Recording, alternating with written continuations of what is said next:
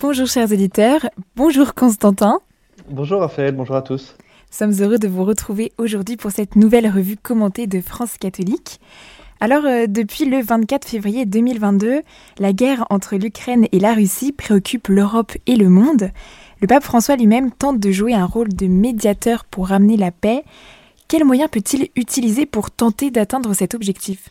Oui, je suis prêt à faire tout ce qui doit être fait, euh, avait déclaré euh, le pape François lors de la, la conférence de presse euh, traditionnelle dans l'avion à son retour de, de, Hongrie, où il s'était rendu fin avril dernier. Cette déclaration, il l'avait faite le, le 30 avril. Euh, le lieu euh, n'est pas anodin, hein, que ce soit dans l'avion qui le ramène euh, de Hongrie, ce n'est pas anodin parce que selon Loïc Simonet, qui, qui signe ce papier d'analyse pour France catholique, euh, eh bien, euh, en Hongrie, le pape euh, a rencontré plusieurs, plusieurs personnalités au profil bien particulier. D'abord, il y a eu le Premier ministre hongrois Viktor Orban, qui se garde bien de critiquer la Russie depuis le, début du, du, conflit. Et le pape a aussi rencontré le, le métropolite orthodoxe de Budapest, Hilarion, qui est l'ancien bras droit du patriarche orthodoxe de Moscou. Euh, le patriarche Cyril. Alors euh, se demande Loïc Simonet, euh, ces rencontres, eh bien qu'a fait le pape avec ces deux personnes, Victor Orban et, le, métropolite Hilarion, eh bien c'est peut-être aussi des, rencontres pour avec des, personnes qui sont considérées comme des canaux de communication avec la Russie et qui va donc dans le sens de, la mission que, que s'est fixée le pape François, qui est d'arriver à une paix entre euh, l'Ukraine euh, et la Russie. Il faut rappeler que euh, le 11 mai, il y, a, un an, déjà, le pape avait remis en main propre une lettre à l'ambassadeur russe près le, Saint-Siège. Il s'était même déplacé donc au lendemain du déclenchement de, la guerre dans, un geste unique dans l'histoire de la papauté. Alors euh, voilà déjà ce que peut faire euh, le pape François pour euh, tenter d'atteindre l'objectif de, la paix entre l'Ukraine et la Russie.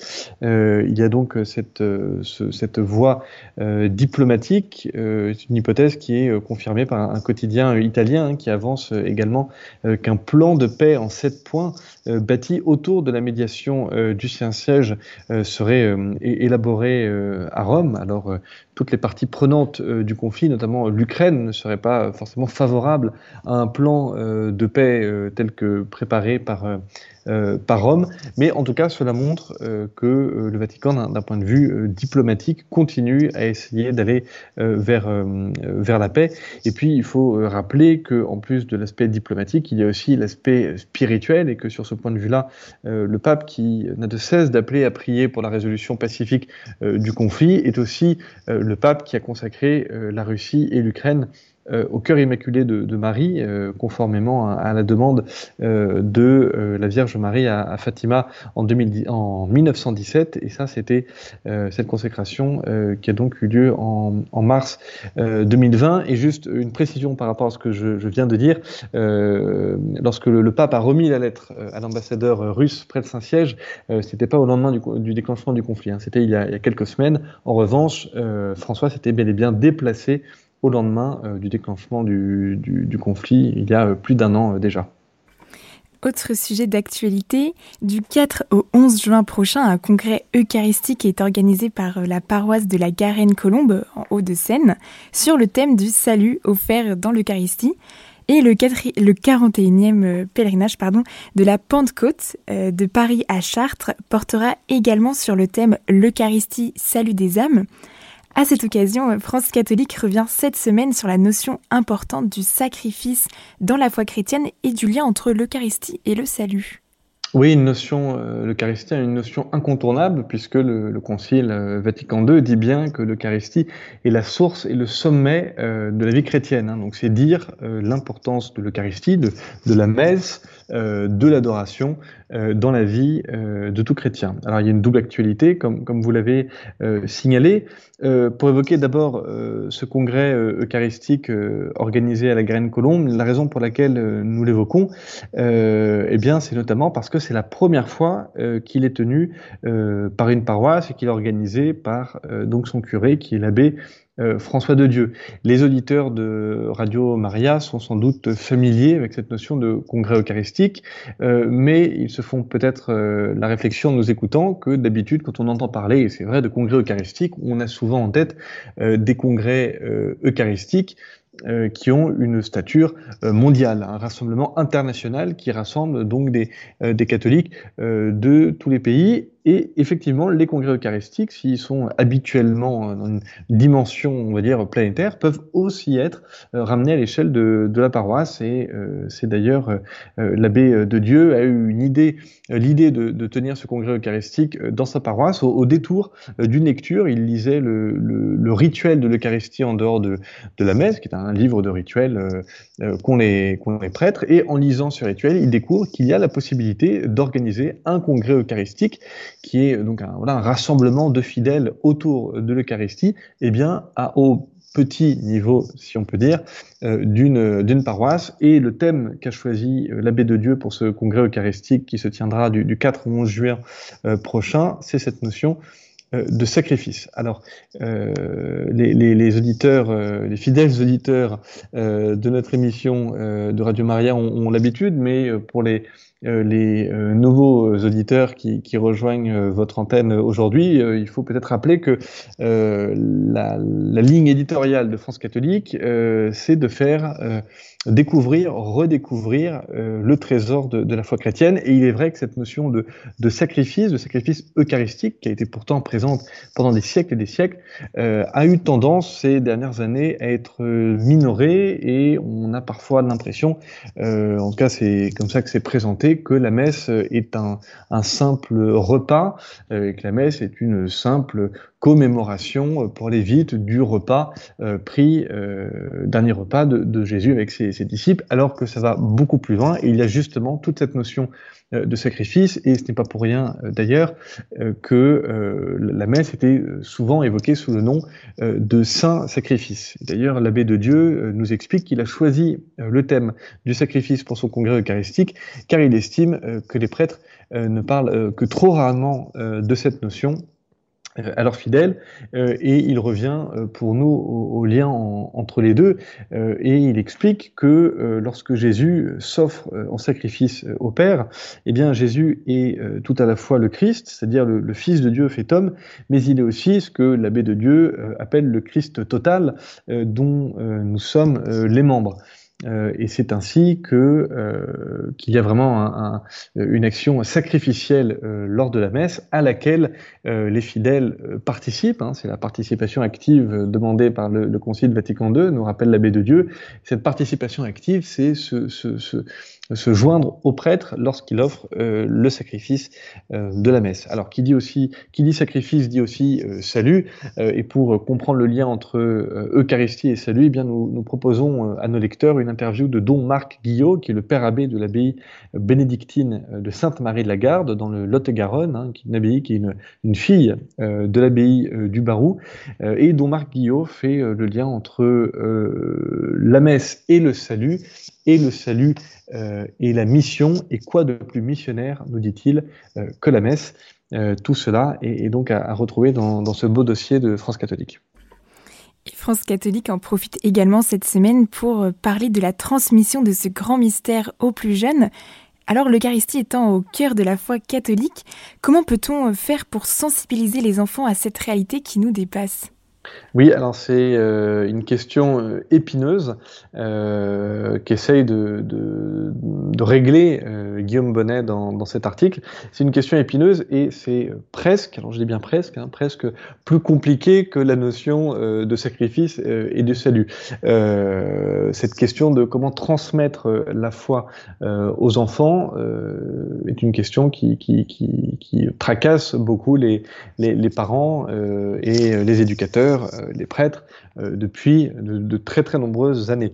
Euh, il y a un constat, en tout cas, que, dresse Guillaume Bonnet dans, cet article, eh bien, c'est que les, expérimentations catéchétiques, puisque c'est bien de catéchèse dont il s'agit, euh, les expérimentations catéchétiques, comme il dit, à base de, coloriage et de, petits livres, euh, eh bien, euh, ont ringardisé, c'est un fait, l'ancienne méthode euh, des questions-réponses à apprendre par cœur. C'était une méthode qui était assez scolaire, qui était aride, qui était peu engageante pour le jeune, mais remarque-t-il, ça avait un avantage qui était d'apporter un socle de connaissances à l'enfant, puisqu'il apprenait par cœur des questions-réponses au sujet de la foi catholique, un socle de connaissances sur lequel euh, la, vie, euh, la vie de foi du jeune pouvait alors euh, prendre appui.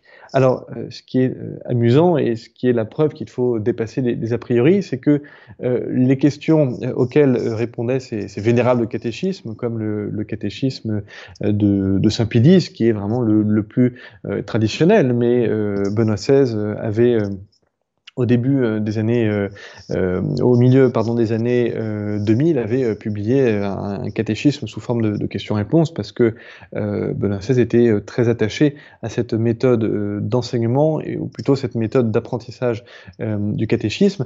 Eh bien, ces, ces, ces, catéchismes en questions-réponses ne faisaient pas que poser des questions qui pourraient paraître un peu un peu surannées, mais poser des, questions euh, qu'un enfant euh, pourrait, euh, qu'on pourrait entendre encore aujourd'hui dans la bouche des, enfants. Quand par exemple un enfant demande quand Jésus est dans l'hostie, est-ce que Jésus cesse d'être au ciel? Voilà un exemple de, question qui était répondu avant et que dont les enfants devaient apprendre par cœur les, euh, les, réponses. Euh, pour cette question de la transmission de la foi, notamment de l'amour de, l'Eucharistie, euh, Guillaume Bonnet souligne dans son article qu'il faut répondre avec sérieux aux questions que, se posent les enfants, et c'est peut-être une, piste de, de, réflexion. il faut éviter de se résoudre à, à, tout simplifier ou à botter en touche sous prétexte que telle ou telle notion, notamment autour de la messe, serait trop difficile à comprendre par des Il faut aller euh, droit au but euh, pour habituer les enfants euh, au langage du sacré et aussi parce que le langage du sacré, même s'il est compliqué, est le langage de l'Église et que les parents ont tout intérêt à parler le langage de l'Église à leurs enfants. Il donne, dans, ces pages, il y a un, exemple parmi d'autres. On dit parfois aux plus jeunes que Jésus est caché dans le tabernacle, alors qu'un enfant comprend tout, tout aussi bien quand on lui dit que Jésus et dans le tabernacle. Alors, je dis qu'il comprend tout aussi bien. Euh, il est évident qu'un enfant ne comprend pas la plénitude de ce mystère, et ni même euh, un adulte, d'ailleurs, ne peut comprendre totalement ce mystère de Jésus présent dans le tabernacle. Mais en tout cas, il y a cette idée qu'il faut prendre les enfants au sérieux, et quand on prend les enfants au sérieux, on les habitue euh, au sacré. Alors, attention, vigilance toutefois, cette méthode verticale, on pourrait dire, de, de catéchèse n'est pas la solution clé en main pour créer chez les enfants une soif de l'Eucharistie. Euh, euh, le truc euh, pour créer cette soif de l'Eucharistie est justement eh qu'il n'y a pas de truc, qu'il n'y a pas de solution miracle. Claire de Féligonde, que nous interviewons dans, cet article dans France catholique, qui est l'auteur de Maman prie avec ses enfants, qui est un livre qui est sorti cette année aux éditions MAM, explique que cette notion, que, que cette, cette proximité, cette amitié des enfants avec la messe, avec l'Eucharistie, eh bien, repose sur la foi et que à partir du moment où la foi euh, est un don de Dieu, alors la première des choses à faire pour les parents et pour les éducateurs, eh bien, c'est de prier pour que grandisse chez leurs enfants la foi. Et à cette prière, euh, Claire de Féligonde euh, rappelle également que les parents sont tenus à un devoir d'exemplarité dans la mesure où les enfants imitent leurs parents, les enfants imitent euh, les grandes personnes euh, qu'elles côtoient. Aussi, par des petits gestes, une génuflexion, une prière devant le, tabernacle quand on rentre dans l'église, eh bien, les parents peuvent donner euh, un modèle à leurs enfants. Prier, être exemplaire et former ses enfants, voilà donc trois pistes qui se complètent pour sensibiliser les enfants à la beauté de l'Eucharistie. Dans un registre plus historique, France catholique nous parle de cette figure finalement peu connue de Louis XII, surnommé le Père du peuple. Pourquoi l'a-t-on appelé ainsi et en quoi sa manière de régner peut, peut encore nous inspirer aujourd'hui? Oui, alors Louis XII était le, père euh, du peuple, à hein, ne pas confondre avec le, petit père des, peuples, hein, qui était le titre euh, réservé à, Staline. Donc autant dire que c'était une, autre ambiance. Alors euh, Louis XII, on en parle cette semaine parce que depuis plusieurs semaines, notre chroniqueur Jacques Tremblay de Villers eh bien, revient sur ces grandes figures de rois de, l'histoire de France pour voir un peu ce que ces figures ont à nous dire aujourd'hui dans quelle mesure elles peuvent être un, modèle pour nos dirigeants. Louis XII, c'était donc le père du peuple, c'était le gendre de Louis XI, c'était le beau-frère de Charles VIII, euh, à qui il succède en 1498. Et c'est là où l'histoire est assez belle, c'est que ce n'était pas gagné dans le sens où, avant d'accéder au trône, pour dire très simplement, Louis XII euh, était un débauché euh, qui détestait son beau-père, puisque son beau-père l'avait forcé à épouser sa fille Jeanne. Mais miracle, une fois devenu roi, euh, Louis XII change euh, complètement. Alors, il fait euh, certes annuler son mariage, il n'avait pas eu d'enfant avec sa femme Jeanne, mais Jeanne devient, après cette annulation, devient la fondatrice des Annonciades, et elle est aujourd'hui connue eh bien, sous le nom de Sainte Jeanne de France. Euh, une fois que, Louis XII fait annuler son, mariage, il épouse euh, Anne de Bretagne, euh, rattachant euh, par là même d'ailleurs le, duché breton, duché assez rebelle, hein, au royaume de France. Et là, le mariage le transforme complètement. Il devient amoureux, il devient fidèle et euh, il assainit, pourrait-on dire, euh, sa vie. Donc ça, ne s'arrête pas là, puisque c'est pour cela que Louis XII était surnommé le père du peuple. Eh bien, il va tout à la fois diminuer le nombre de guerres euh, auxquelles participe le royaume de France, et il va en même temps réduire les impôts. Bref, il va s'attacher à la prospérité du, pays, à la sécurité intérieure, et il fait en sorte euh, et il y a des témoignages que nous rapportons dans, dans, le, dans, le, dans, dans, France catholique cette semaine de, euh, de, de, de, sujets du, roi de France à, l'époque qui euh, lui étaient reconnaissants de ne pas avoir plongé à nouveau la, la France dans une guerre. Euh, il va euh, donc euh, s'attacher à cette, paix, il va aussi s'attacher à ne pas laisser de dette aux générations futures. Quand il va mourir, il y aura, Louis XII va laisser une, une petite dette à son successeur, mais sans commune mesure avec ce qui était fait d'habitude, ce qui montre bien que c'est un roi qui avait la logique du temps long, qui avait en tête que des générations allait, euh, aller euh, continuer euh, une fois, une fois qu'il serait mort et qu'il y avait donc la, nécessité, quand, il est, quand on exerce l'art politique, eh bien, de penser au temps long. C'est donc un, beau modèle de dirigeant que nous proposons à nos lecteurs cette semaine dans France catholique. C'est la fin de notre revue commentée. Je rappelle le site internet de France Catholique, francecatholique.fr. Je rappelle également à nos auditeurs qu'ils peuvent retrouver le, journal sur les réseaux sociaux comme Facebook, Twitter ou Instagram. Chers auditeurs, c'était la revue commentée de France Catholique. Retrouvez cette émission podcast sur notre site internet radiomaria.fr.